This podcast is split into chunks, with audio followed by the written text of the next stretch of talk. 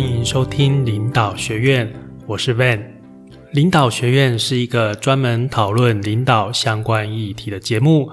我们的目标是透过分享，让社会有更多领导力，让世界更美好。今天是第二十集，我们讲马基维利的《君王论》下集。那上一集我们讲了《君王论》第一章到第十一章，讨论了。呃，各种不同君王国的一个类型哦。那接下来我们从第十二章开始讲，第十二章到第十四章讨论军队。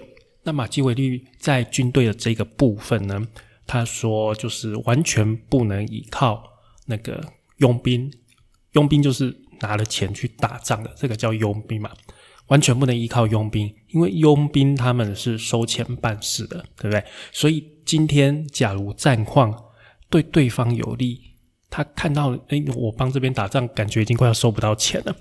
他很有可能，假如对方愿意再多出一点点钱，他就跑过去了。因为你毕竟打赢的那一方才能拿到钱嘛，对不对？所以雇佣兵他是完全靠不住的一种军队的组织。然后呢，他也说这个外国的援军也是靠不住，唯一靠得住的只有什么？只有你自己国家的市民所组成的军队，那这个原因很简单啊，因为今天自己市民所保护的是我们自己的财产。假如我们的国家输掉了，那我们的财产可能就是一夕之间就化为乌有了，对不对？那所以真正在关键的时刻可以依靠的，还是只有自己市民的军队。那。他也讲说，君王的唯一的一个目标就是军事。他说，君王除了在战争、军事制度跟训练之外，不应该有其他的目标、其他的思想。他认为，就是你既然当要当一个君王，这个军事就是你的专业，这个专业的技能非常的重要。那他也劝这个君主要阅读历史。看看过去这些伟大的人物是怎么行动的，然后平常啊，就是和平的时期，不能够无所事事。你要在这段和平的期间呢，认真的准备你的军备，以便在就是发生战争的时候，才有这个准备去迎接你的战争哦。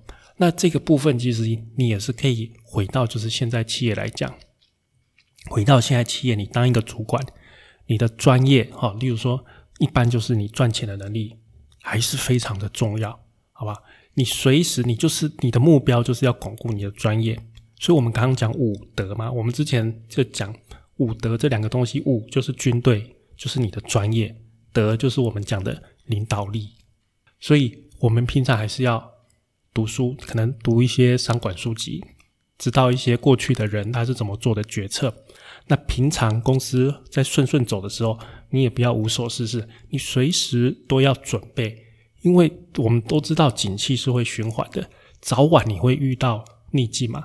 人生不是顺境就是逆境，公司也是一样。你现在顺顺在赚的时候，你也不知道赚能够顺顺赚多久，反正不会是一辈子，很快的你一定会遇到逆境。但是你在逆境当中，你也要想，这个逆境也不会是一辈子，过几年它还是会撑过去，还是会转回来。好，所以这个是第十二章到第十四章，他在讲军事的一个部分。那接下来我们就开始讲第十五章。第十五章他说，论世人，特别是君王受到赞扬或者是责难的原因。那他这边开始哦，他从第十五章开始，他就开始就是争议性就越来越大。为什么呢？第十五章啊，他讲的是这个君王啊。要怎么知道做不好的事情？好，如果可能的话，尽量要保留那些不会让自己亡国的恶行。就是说，你要做坏事没有关系，但是重点就是不要亡国。好，会导致亡国的，通通都不能做，这是一个结果论。那因为我觉得是这样，就是在他的思想里面。有一些东西，有一些这个坏事情，表面看起来是坏事情，但是你做了，反而可以保护国家，那他就针对这些事情，他就说：那你要做，你不要去犹豫，说，诶，这样好像不道德。这虽然看起来是坏事，但是只要能够保护到你的国家，你身为国家的君王，这对你来说都是好事。那我再举一个例子，各位知道那个美国职篮 NBA 对不对？你在看 NBA 的球队在打篮球，你有看过哪一队不犯规赢球的吗？没有嘛，对不对？犯规。犯规是好事吗？不是啊，犯规当然不是好事。假如是好事，它就不会是犯规了。但是你看，你不犯规，没有办法去赢得一个球赛。所以有时候，我们为了整体的这个大局的考量，我们为了整场比赛我们要赢球，有时候我们还是要必须要去犯规，这没有办法。好，但是你有看过一支球队总是靠犯规然后赢得比赛吗？这也不可能，所以这个就告诉我们，坏事有时候真的是要做，但是你也不可能，你这个完全靠着做坏事取得最后的胜利，这个绝对不可能的。好，所以就是对坏事来讲，我认为大家可以用这个我刚刚讲 NBA 的例子去想，就像打球之中的犯规，有时候必须要做啊，必要之恶，我们为了整体目标来说。还是要去做这些坏事。接下来第十六章，他讲慷慨与吝啬。慷慨与吝啬，他这边推崇节约，节约是非常重要的美德。那什么时候要慷慨呢？慷慨虽然会得到一些名声，但是毕竟慷慨会花国家的钱。好，那他说什么时候可以慷慨呢？花别人的钱的时候可以慷慨。所以他完全赞同。军队去掠夺别人，就是战败者的财产，这个是唯一允许的时刻。那如果我们回到现代呢？现代来说啊，控制成本还是非常重要的。你一个企业的成本还是决胜的一个关键哦。我们要去控制成本，但是你也不能完全的吝啬，完全不分给员工钱嘛。所以是以你能够赚的钱的一个比例去慷慨去分配给员工。好，所以我认为是这个这样子，因为现代你说我们企业你赢过别人，那所获得就是，比如说业绩上升，或者说额外获得净利嘛。所以我们把这个额外获得的净利的一部分用来当奖金发给我们的同仁，这个是合理的嘛？反正这个是公司多赚的，既然多赚，我们就多分，对不对？那这样子还是可以维持公司的控制成本的一个目的。控制成本还是非常重要的。接下来我们第第十七章是谈残酷与仁慈，它这个部分就在讲爱戴跟畏惧。今天假如呃，你可以被人爱戴，或是你可以被人畏惧的情况，最好是两个都要，就是所谓的又爱又惧，最好是两个都要有。但是假如呢，只能选一个。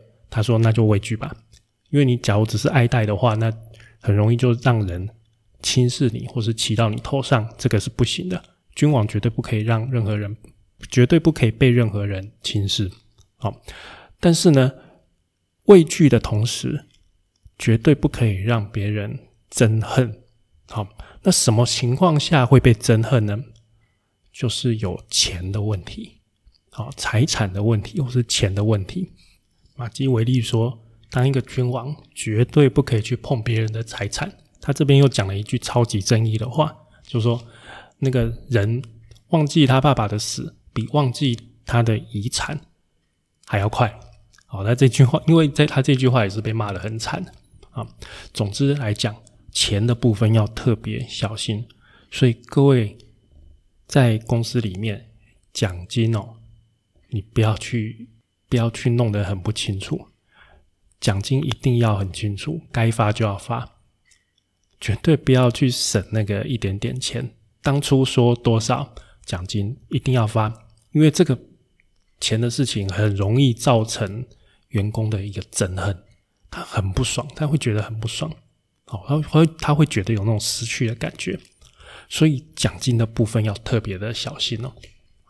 那接下来他讲残酷，他说要残酷，要让士兵敬畏你。呃，最主要他要残酷，是因为他要让军队能够不会去反对你。那残酷对我们来讲是什么意思？就是做事要果决，让你的部署能够敬畏啊。你在做事的时候要很要能够有很有执行力、很强力的去推行。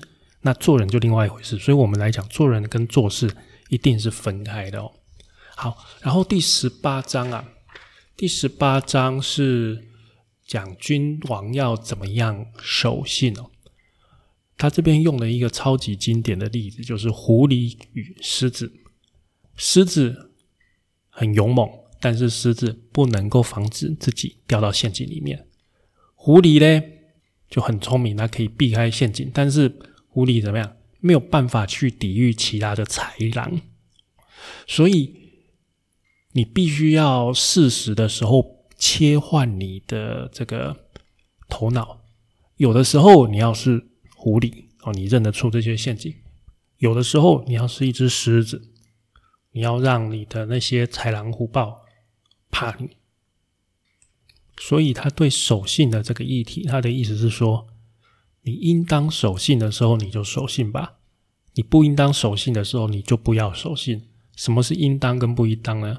我认为还是站在整个国家的，就是说整个更高的一个大目标的一个思考下面去做决定，所以他这边常常在鼓励人家说，你要表现出表现出很高的道德标准的样子，啊，这个很重要，这个是马基维利很重要的一个思想，你要显得慈悲为怀，独守信义，合乎人道，清廉正直。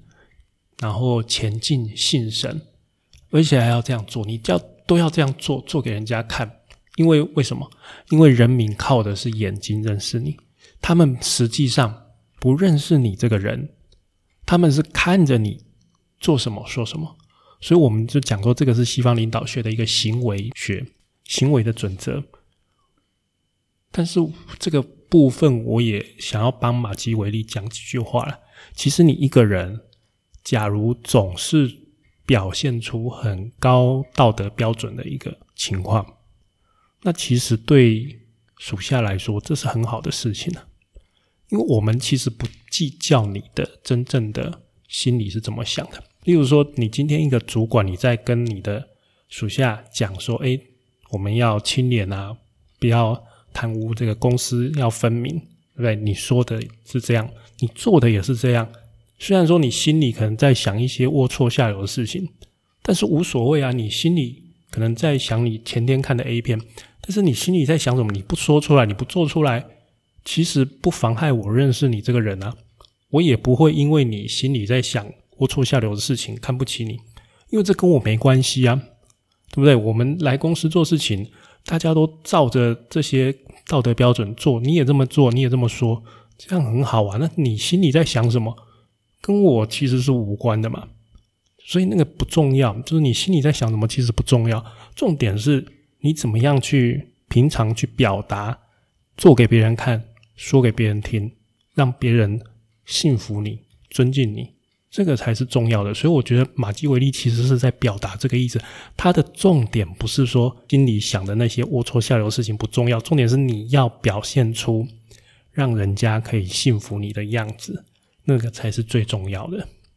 那接下来第十九章讲的是要怎么样去避免受到藐视跟憎恨呢？那这个很简单，就是，诶，有事情给别人扛啊，给别人担责，然后遇到好事情要施恩惠的时候自己来。哦，这个就是这样子。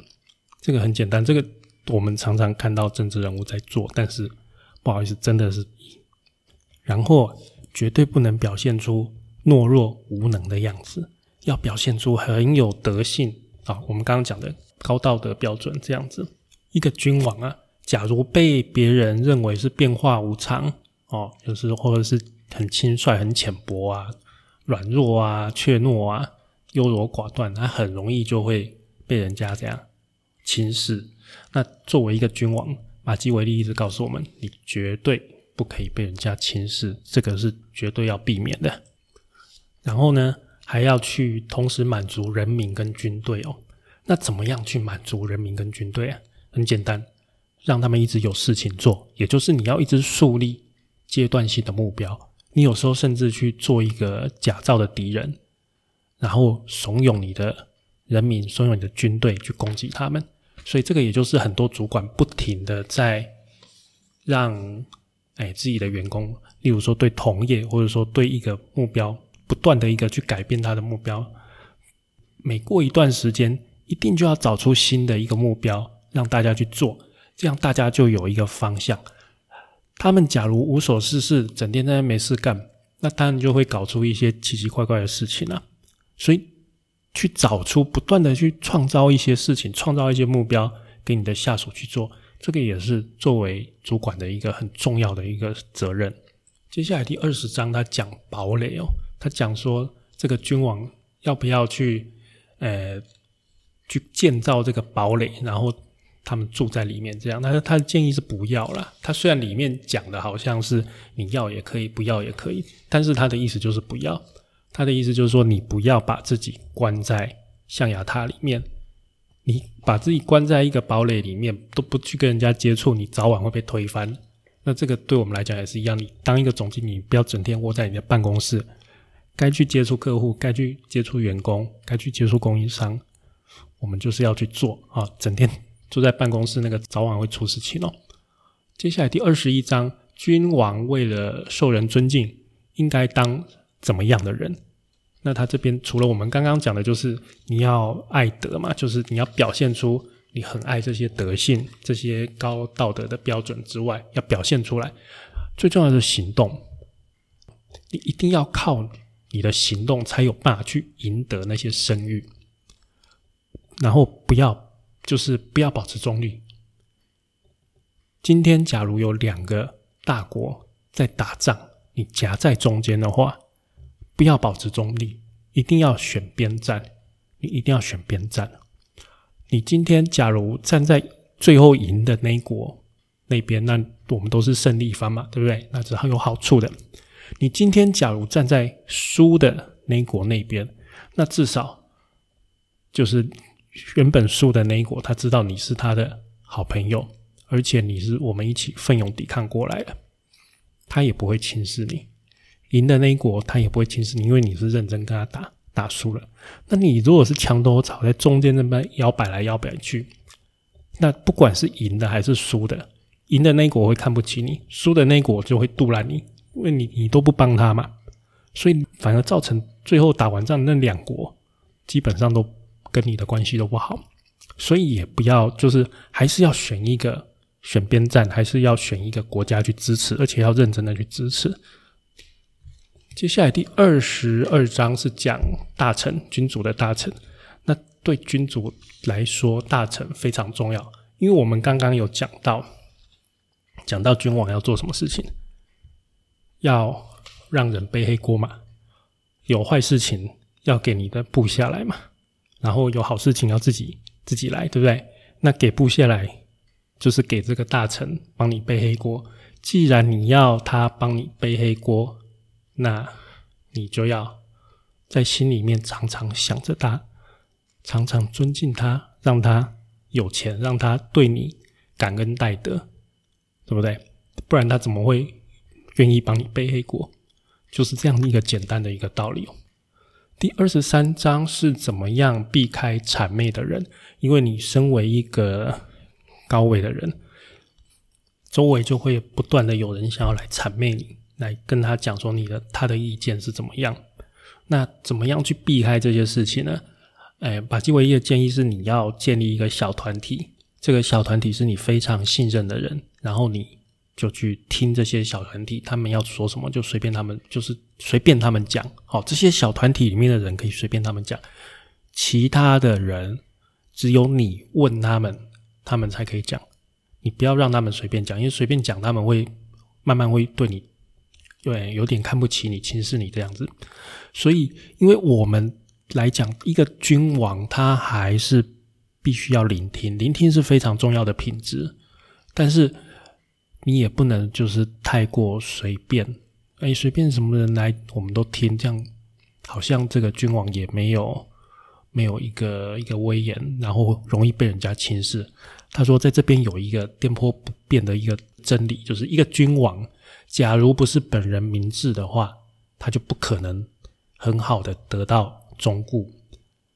所以，君王本身的品质是需要足够的。那他懂得怎么样去聆听，聆听还是非常重要的。但是他要，他也不能就是无限制的，哎，随便什么人来我都听他的话，这这也是不可能的嘛。他必须有自己的判断，那就是树立在这个他所信任的小团体里面。好，那接下来第二十四章、二十五章这些二十六章，它主要是在讲意大利国家里面的事情那这边我们就不特别讲。但是它里面有一个比喻啊，就是第二十五章它有一个比喻，他说命运女神这件事情呢，他说命运就是一个命运女神就是一个女的嘛，所以你要去，你想要压倒她，你想要赢得她，你就要去打她，去冲击她。所以他在讲说，你做事情还是要快。要利落啊，所以这个就是我们今天讲的马基维利的君王论。那就像我们前面一直跟大家讲的，这个是一本蛮富有争议性的书，但是它即使在现代，它还是有很多我们可以借鉴的地方哦。那大家要使用它的话，要注意你最后最终的目的是不是好的，是不是崇高的。我觉得它最主要那些受争议的地方是，呃，你要从整体去讲，你要从整体大战略的眼光来说是好的。那有时候做一些小的坏事情，能够达成我们整体大战略更快的达到目的的时候，那我们还是要去做。我觉得他主要是在传递给我们这个道理，因此他完全不介意君王就是在上位者。去做一些看起来好像很坏的事，然后去让下面的臣民去去敬畏他，去信服他，因为他觉得反正你不管你的手段是什么，只要最终的目的是好的，那就是可以被接受，而且应该去做的。好，那以上就是我们今天节目的内容哦。感谢您的收听，欢迎在 Apple Podcast 给我们评分与留言，也欢迎追踪我们的 FB 粉丝团跟 IG 账号 Leadership C Podcast 领导学院。我们下次再见，拜拜。